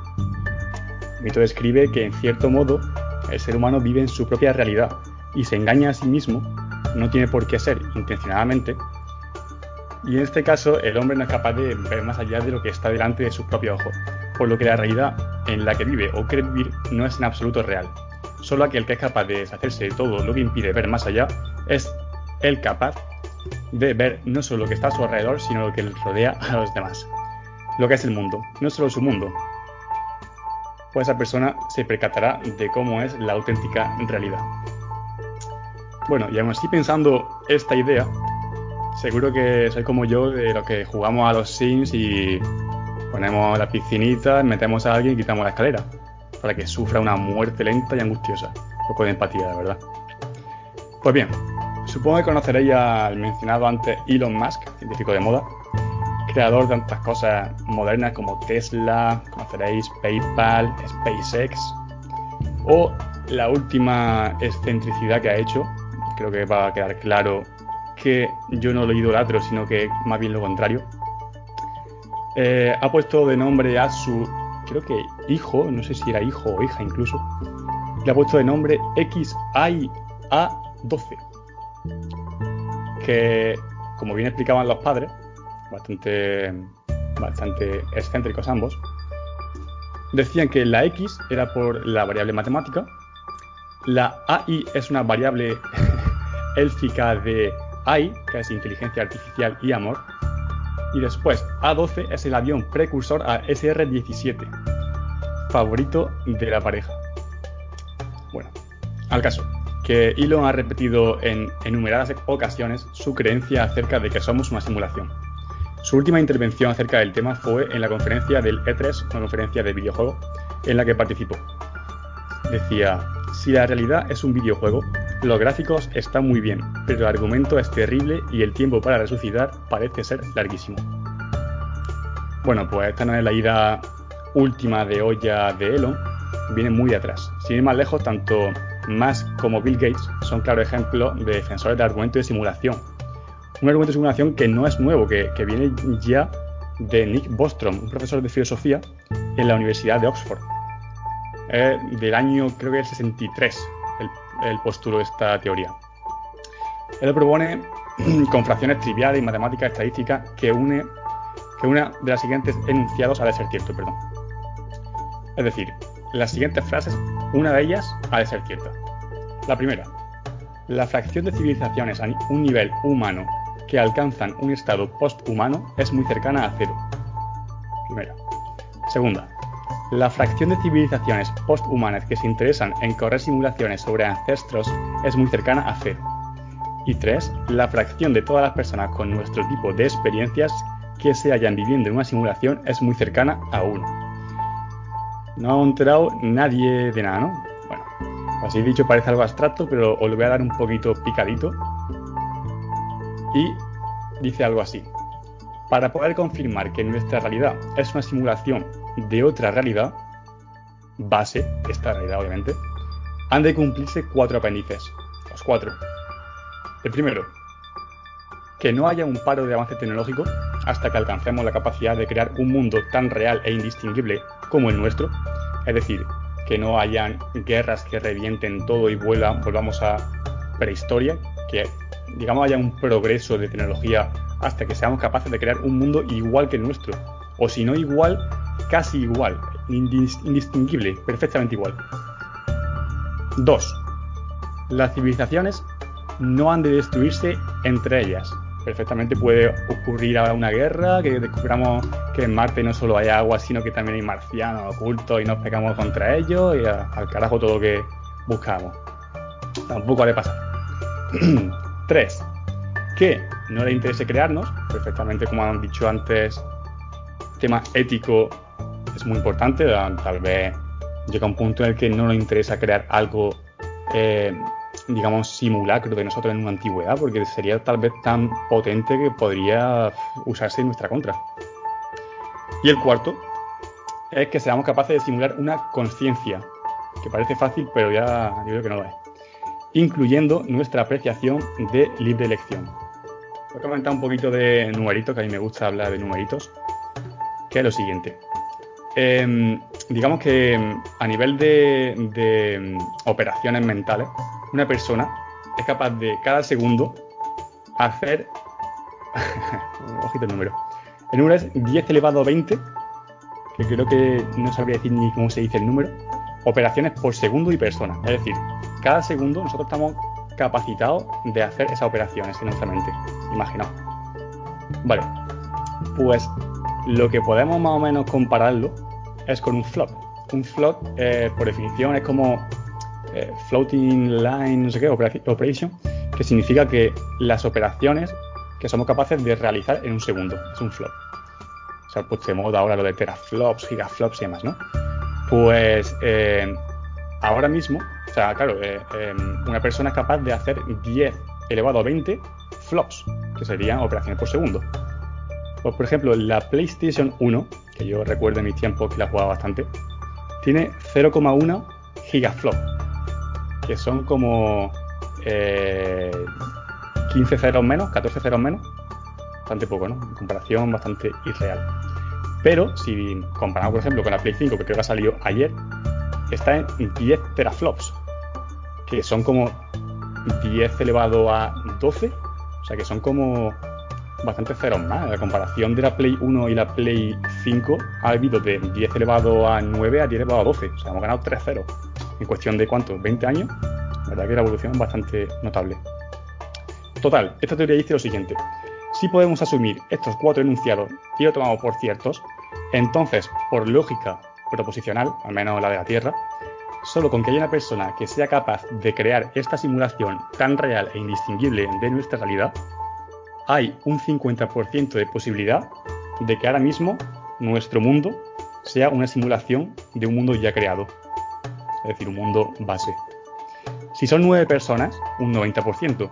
Y si son mil las personas capaces de crear esta simulación tan perfecta e indistinguible de nuestro mundo, hay un 0,001% de posibilidad de que seamos reales y no una simulación. A priori da miedo hablar de esto y pensar que no somos tan libres y reales como creemos, sino que seguimos los pasos de un ser igual que nosotros digamos, un patrón primero y que nos limitamos a copiar sus actos sin, criterio. Pero bueno, tampoco se está mal siendo una simulación, creo. debe estar el creador de la simulación ahora sudando nervioso, viendo hablar de esto, diciendo, oh, se han dado cuenta. Bueno, por otro lado, eh, esta teoría ya sigue por respuestas mucho menos empiristas, como que hay pruebas evidentes, que hay fallos en la simulación que demuestran su existencia. O sea, tampoco tenemos eh, fuente científica que la corrobore. Por ejemplo, el típico déjà vu. Esa sensación de que cuando estás en una situación nueva y de repente piensas, yo esto ya lo vivido. Es como, no sé, es raro, ¿verdad? No tiene algún tipo de explicación. Por esto ellos lo argumentan como que es algún tipo de glitch o falla en la programación, que es como que ha habido una pequeña falla en la, simulación que, que no hemos dado cuenta dentro de ella. O que no podemos alcanzar la velocidad de la luz porque superaría el flujo de datos que puede correr el simulador. Pero bueno, eso ya cada loco con su tema. Yo ahí no me meto. Si queremos saber si somos simulaciones o no, hay una entrevista entre el cómico, espero que lo conozcáis, Neil deGrasse, bueno, cómico es Chuck Nice el divulgador, científico es Neil deGrasse Tyson. Son muy buenos, os recomiendo. Que concluyen con una frase bastante buena y entretenida para quitarle hierro al asunto que dice Real recognizes real. Que dice el real reconoce al real y acaba Chuck diciendo y yo soy real. Así de fácil acaba este hombre. Lo que está claro es que si somos una simulación informática hace falta urgentemente una actualización de antivirus.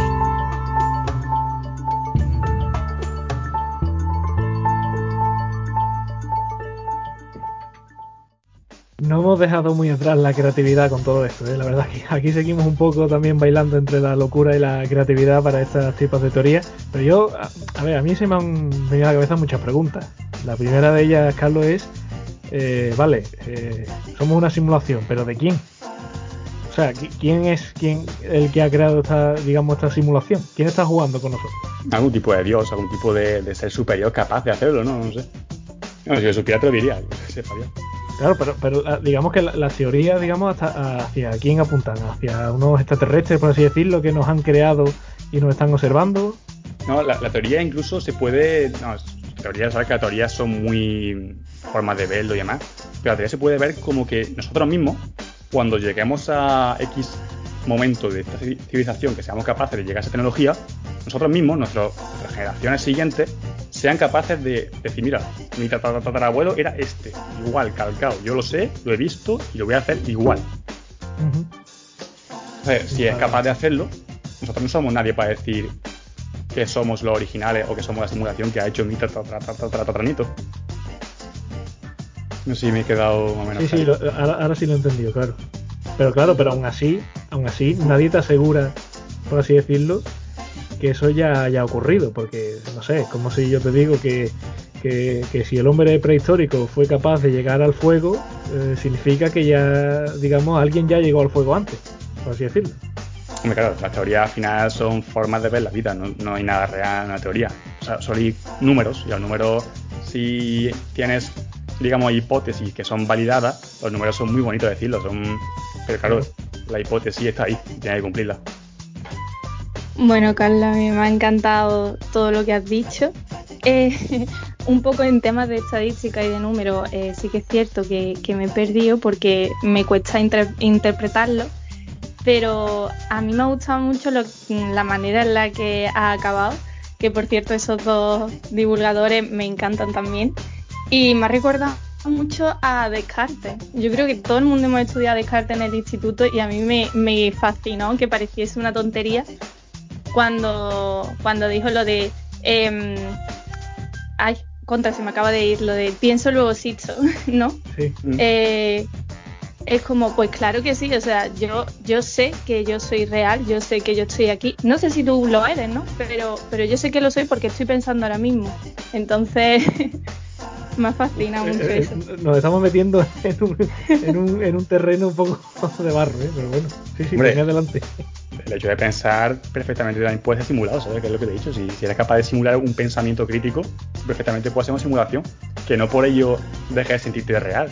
Por eso mismo eres perfecta tu simulación, porque eres capaz de pensar lo mismo que pensaría alguien real mm, interesante. Un poquito movida mental, pero quiero decir, sí, sí, sí, la verdad. Claro, o sea, ahí ya dependería ¿no? de, del el, inicio de todo esto, si lo hubiesen hecho con buena intención o con mala, ¿no? Si, si lo hubiesen hecho con intención de lo que yo me estoy fijando es real y mi pensamiento encaja con la realidad, por lo tanto existo, o si en realidad la realidad que veo no existe, ¿no? Bueno, vaya paranoia. Gran locura. Eh, eh, eso es lo que iba a decir, que, quizás estos temas eh, dentro de la filosofía pues sea muy interesante, ¿no? El simple hecho ese de incluso de, lo que es el mundo de las ideas y el mundo sensible, ¿no? Que, que decían muchos muchos filósofos. O sea, que cómo, cómo podemos, digamos, creernos lo que nuestros sentidos sienten, valga la redundancia, porque no sabemos a ciencia cierta si lo que vemos eh, es en realidad lo que hay fuera o es una simulación de nuestros propios ojos y si lo que escuchamos es en realidad eso, ¿no? Porque eh, decía muchos ejemplos de que se puede soñar despierto, podemos escuchar cosas que están en nuestra cabeza que en realidad no han ocurrido, ¿no? Pero claro, eh, sacar esos temas a, bueno, que al fin y al cabo esto sea una simulación real de, digamos, un ente superior a nosotros, a mí eso me parece mucho ciencia ficción en ese sentido. ¿eh? Me parece muy interesante, por supuesto, y creo que todas estas teorías pues ayudan a, bueno, sobre todo a comprendernos un poco a nosotros mismos como seres humanos. Pero me parece que, bueno, que a lo mejor nos estamos extralimitando en la creatividad, por así decirlo. Sí, bueno, a ver, quiero decir, ciencia ficción, sí, es ciencia al final, es ciencia sacado de contexto, se puede ver de muchas formas. Mm, quiero decir, con esto, eh, yo cuando, digamos, me informé de esto, hacía mucho tiempo, de la simulación, eh, la primera idea que se te viene a la cabeza, ahora Juan Antonio va a hablar, perdón, eh, es que, que como que no te sientes único, como que pierdes valor en tu vida y nada más lejos de la verdad. O sea, yo no quiero hablar nada de eso porque no tiene nada que ver. Es como si somos, digamos, originales en sí, si somos creados o no por nuestro padre y nuestra madre, que casualmente los genes tal somos reales, o que es, no, que no por ello deja de ser menos importante, ¿sabes? Incluso, pues mira, mejor, pues si soy perfectamente copiado, así que mejor, ¿no? Eh, sí, eh, quiere decir que ha existido algo que se han fijado para copiarme, o sea que a lo mejor eh, se han fijado del, del, listo para crearme a mí. Juan Antonio, perdón. Nada, nada, eh, gracias. quería hacer una pregunta a vosotros porque como que hacéis referencia como que, oh, un dios o un extraterrestre y demás, pero si a ti te dan, cuando se crea la tecnología, un ordenador capaz de simulaciones perfectas, eh, la tecnología va en aumento y ahora mismo puede simular ciertas cosas, pero a ese nivel de potencia evidentemente no llega, pero que a la larga seguro que se pueden simular un montón de cosas como el pensamiento y demás, que ya más o menos como habéis dicho. Entonces, si tú eres capaz de simularlo, para los humanos que están dentro del ordenador, tú eres Dios, ¿sabes? No un ser extraño como tal. No sé qué pensáis sobre eso. Un poco, eso, es un poco ahí comerse la cabeza y demás, pero, pero curioso, vaya. Hombre, yo estoy seguro que si algún día se llega a esa tecnología, por así decirlo, se va a disfrutar muchísimo. Porque si hay algo que le guste más al ser humano, que es tener aire de grandeza y, y endiosarse, hombre, eso, eso nos encanta. Bueno, va un poco ligado también a lo que ha dicho Juan Antonio y una cosa que tú has mencionado mientras que estaba explicando todo este tema. Eh, a día de hoy se están intentando crear conciencias digitales, ¿no? Que de alguna manera puedan almacenar nuestro, nuestra memoria y una vez que nos muramos, pues pueda quedar almacenada ahí representándonos a nosotros y con el mismo tipo de pensamiento que tenemos nosotros, un poco como llegar a la inmortalidad incluso. Sí, sí, hombre, desde luego. Ahora mismo lo que interesa en tecnología es la información. Mientras más información, mejor. Y más lejos, ahora con la seguro que está más puesto que yo, Alejandro, la conspiración de Miguel Bosé, de la antena 5G, los chips en la sangre, no sé qué, que no quieren sacar todo. Eh, que mira, que por ejemplo, Bill Gates ha dicho que no con el tema 5G, pero por ejemplo, Elon Musk ha confirmado que sí. Elon Musk ha dicho, sí, yo quiero meteros en el cerebro un chip para sacar información. O sea, quiero decir que, que sí, que información al final nos vamos a sacar por todos lados. Tú, por ejemplo, miras en la publicidad que te salen y es que sale publicidad de algo que has hablado con tu amigo que ni siquiera has buscado por internet. Es increíble la cantidad de información que revelamos y que damos y que vendemos y que todo. Información es al final es dinero. Sí, sí, de hecho eso se, se trata en periodismo y da miedo. Da mucho miedo cómo juegan con esta información. De hecho, esto que has dicho de, de que hablas con un amigo y de repente te anuncios en internet. Tengo un, me pasó una cosa súper curiosa y es que estaba de viaje con mi novio en Granada y le dije, Buah, Juan, me apetecen un montón unas migas, pero muchísimo. Y en ese momento estábamos buscando algún sitio para comer y todos los bares que nos salían en bares donde su plato estrella eran migas. Y yo en plan, pero vamos a ver, no puede ser, no puede ser. Y es verdad, es que están constantemente mm, recibiendo información nuestra porque es muy valiosa. Ya no solamente para controlarnos a nosotros, sino es que mm, imaginaos lo que esa información puede hacer si, yo qué sé, imaginaos Google, que es probablemente el que más información tenga, junto con Facebook, que estará ahí ahí, eh, le vende toda esa información, toda la información que tiene sobre todos los estadounidenses a una campaña electoral en Estados Unidos. Esa campaña electoral, con esos datos, es que triunfa triunfa, no, no le queda otra que triunfar, porque ya no se mueve por encuestas que se hagan, por lo que piensen que es que lo que quiere o de lo que se quiere hablar en la sociedad estadounidense. No, no, es que ya saben qué es lo que quieren, qué es lo que les interesa, qué es lo que no les interesa, dónde pueden conseguir más votos, dónde menos. Es que asusta, eso sí asusta. Yo Carlos, a mí me ha encantado de lo que has hablado, pero es verdad que me ha explotado la cabeza porque no parece que como mi mente no termina de asimilar el tema de que seamos una simulación. A ver, si la, a ver, si la simulación va a ser esa, que hacen con nosotros lo que quieren. Pero eso no es una simulación, eso es muy real. No, me, me refiero en el sentido de que, de que no sé, fíjate ese ejemplo, ¿no? Que tú digas, hoy se me ha apetecido hoy cenar una pizza. A lo mejor no es cuestión de que se te haya apetecido, es que nos han bombardeado por algún sitio, eh, hemos tenido publicidad, digamos, escondida por ahí o, de alguna manera, y, al final pues ha, provocado eso, que se te apetezca esta noche cenar una pizza. Pues tú fíjate, lo de compraventa de datos de personas mezclado con el tema de, la necesidad que tenemos de comprar capitalismo y esas ganas de, de que nos seduzcan, es una combinación perfecta para sociólogos, para gente de ingeniería social. Es una locura. Eso siempre es una locura y otro día si eso hablo de ello. Pero tela. Bueno, en eso se basa prácticamente la carrera de marketing. Al fin y al cabo, lo que hacen es, pero, o sea, que no con datos mundiales y datos tan estrictos, pero básicamente se, se basa marketing y publicidad en decir, vale, quiero vender este producto, pero tengo que crear la necesidad de que tú quieras este producto. Tú necesitas este producto y te voy a meter en la cabeza que tú necesitas este producto, porque sin este producto no vas a vivir igual. Y si te crean esa necesidad, tú acabas comprándolo. El móvil, el móvil es una necesidad. Ahora es una necesidad.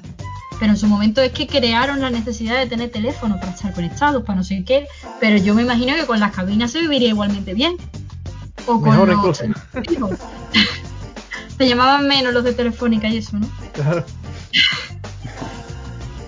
Por eso digo que es curioso, es curioso ver cómo te crean esas necesidades. Entonces, Carlos, eh, ¿podemos confirmar que la vida no es el show de Truman? A ver, a mí me gusta pensar que no, pero tampoco tengo números para decirte que sí, Alejandro. O sea que sé que la matemática es muy mala para estas cosas. Hombre, sería frustrante en ese sentido, ¿no? Es decir, que a lo mejor lo que no he conseguido o lo que sí he conseguido era cuestión de un guion. Qué mala leche, ¿no? Ya. Hombre, mientras no sepas qué guion es el tuyo, como que esa falta de conciencia acerca de tu papel tal vez sea la clave de la felicidad, ¿no? Pues seguramente, el, vivir ignorante que, que, el vivir sabiéndolo todo, ¿no? Como se suele decir. Total. Pues muchas, muchas gracias, Carlos, por arrojar luz sobre este tema que, bueno, que, es muy interesante y muy curioso, ¿eh? saber si vivimos en una simulación o no, si esto es cosa de algún ente eh, superior a nosotros que nos está observando y que está jugando con nuestros designios, ¿no? Eh, es bastante curioso. Bueno, pues hasta aquí hemos llegado, por así decirlo. Esta horita y media de programa que yo creo que ha estado muy curiosa, muy interesante. Además, ha estado muy ligada en todo. ¿eh? El hecho de la, de la transformación digital, la creatividad, el periodismo incluso. Hemos hablado mucho de, épocas pasadas y comparándolas con la actualidad. Así que, sin más dilación, os despido. Juan Antonio Márquez, muchas gracias y nos escuchamos en la próxima muchas gracias. La verdad es que hasta genial el programa. Eh, aprendo con vosotros como siempre. Así que, lo dicho, que nos vemos en la próxima. Luisa Laguna, lo mismo te digo, muchas gracias y a ver qué, qué rama de la biología y de la neurociencia nos cuentas en la siguiente. La que queráis, nada, me ha encantado el programa, de verdad, súper interesante todo. Alejandra Hidalgo, lo mismo te digo, muchas gracias y hasta la próxima. A vosotros, muchas gracias. Y por último, Carlos Malpica, muchas gracias y a ver qué más teorías conspiratorias nos cuentas para la siguiente. Te lo traigo todo, Alejandro, te lo traigo todo. lo, de 5G, lo del 5G es interesante, ¿eh? apúntatelo por ahí por si acaso. Venga. y nada, lo dicho, las gracias a, todos los oyentes por haber estado ahí con nosotros. Eh, ya saben que, bueno, aparte del directo en el que se está emitiendo este programa, martes a las 10 de la noche, que, ha empezado en Neo FM, pues por supuesto nos pueden escuchar cada vez que quieran y todo lo que quieran en los podcasts, donde están resubidos todos los programas de esta temporada, del anterior y, y muchos más antiguos, que son prácticamente atemporales y pueden escucharlos cuando quieran. Lo dicho, muchas gracias por estar ahí y nosotros pues volvemos la semana que viene con otros compañeros, con otro presentador, pero con las mismas curiosidades y las mismas ganas de contaros muchas cosas. Hasta la próxima.